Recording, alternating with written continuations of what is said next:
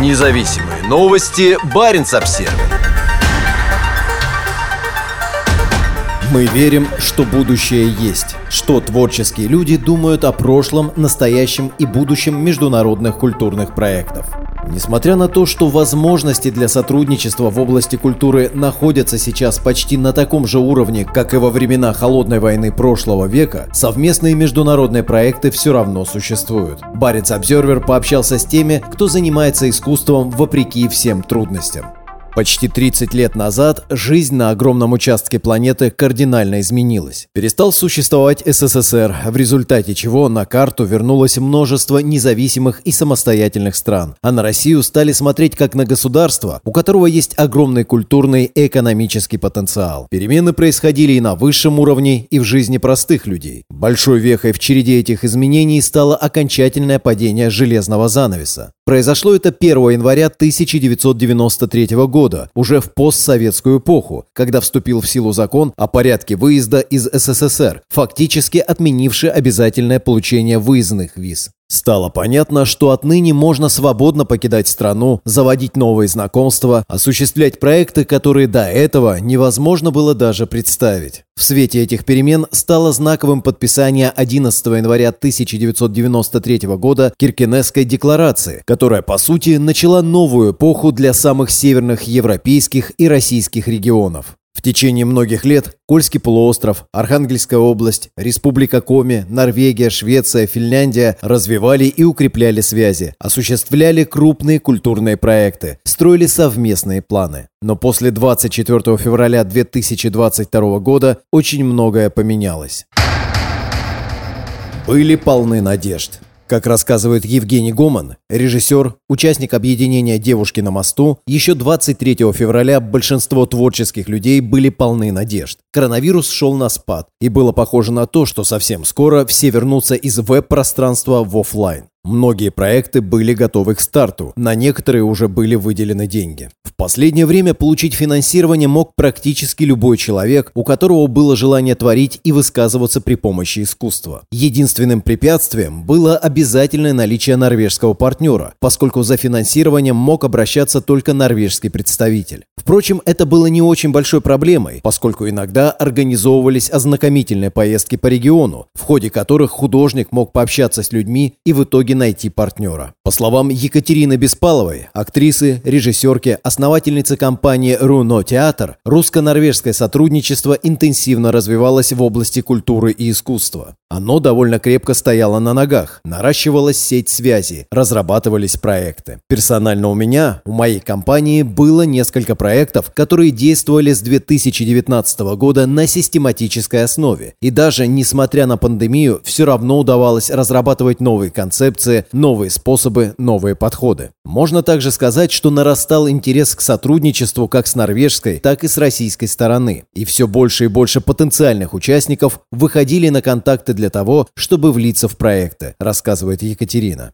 Мария Михаленко, художница из Мурманска, рассказала о том, что в сентябре в городе должна была состояться Arctic Art Book Fair – большая книжная ярмарка с участием художников-иллюстраторов из России и Норвегии. Планирование подобных мероприятий начинается задолго до того, как событие состоится. Поэтому первые переговоры между организаторами, партнерами и участниками прошли еще в январе 2022 года. В конце марта стало окончательно понятно, что ярмарка в том виде, в каком она была задумана, пройти не сможет. Рекомендовано временно приостановить сотрудничество. После 24 февраля ситуация поменялась, но не очень быстро, рассказывает Екатерина. Первые несколько недель российская сторона, участники, театры, организации, а также свободные художники, не все, но многие, были достаточно спокойны. Мы поддерживали связь и, несмотря на происходящее, предполагали, что мы можем каким-то образом общаться дальше в рамках именно культуры и искусства. Настроение стремительно изменилось в начале марта, когда Россия внесла Норвегию в список недружественных стран. После этого от МИДа Норвегии поступила рекомендация временно приостановить сотрудничество с организациями, которые получают государственное финансирование в России. Причина проста. Они не имеют возможности высказывать собственное мнение и обязаны придерживаться государственной точки зрения. В итоге часть проектов была остановлена полностью.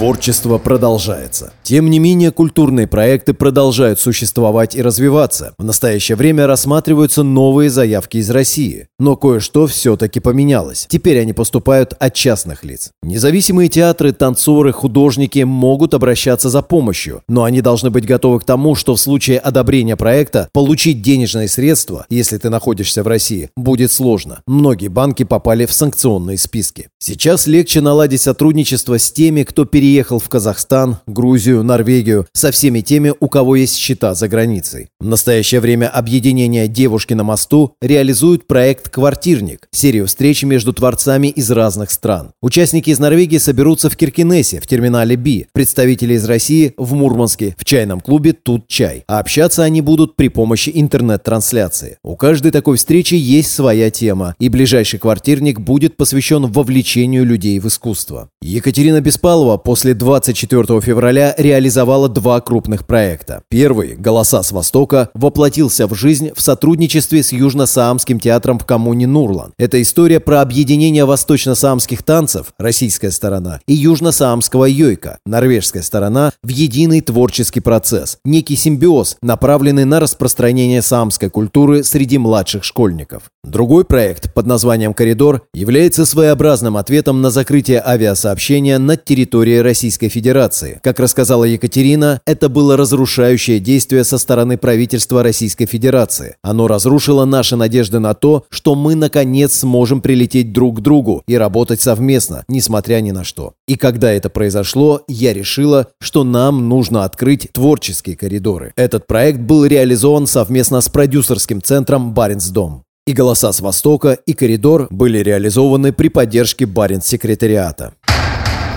Свет в конце туннеля. Несмотря на довольно мрачное настоящее, собеседники Баренц Обзервер не теряют надежды и смотрят в будущее с оптимизмом. «Мы верим, что будущее есть», — говорит Евгений Гоман. Разорвалось множество старых связей, которые возникли и окрепли за 30 лет, но на смену им пришли новые. Количественно их стало меньше, но качественно они совершенно другие. Такого же мнения придерживается и Екатерина. Я бы назвала этот процесс неким перерождением. Открылось второе дыхание с новыми лицами, с новыми для меня именами и с новыми силами. По крайней мере, на текущий момент. Я предвижу очень большой пласт работы, где мы должны будем восстанавливать по крупинкам все то, что было утеряно сейчас. Все, на что у нас были возложены надежды, планы, продолжает она. Также надо иметь в виду, что положение в России становится все более и более удручающим, как в экономическом плане, так и в демографическом. То есть специалисты уезжают, очень много людей покинуло страну. Но, как и в любом тоннеле, я все-таки вижу свет в конце. Этот свет исходит от людей, которые по-прежнему по обе стороны границы продолжают вести работу по установлению связей. И это не может не давать надежды на то, что когда бури улягутся и туман рассеется, у нас уже будет определенная наработанная платформа, на которую мы сможем все приземлиться и продолжать работать в направлении дружбы между людьми, человека к человеку, от сердца к сердцу, через создание проектов в области культуры, культуры и искусства. Независимые новости. Барин обсервис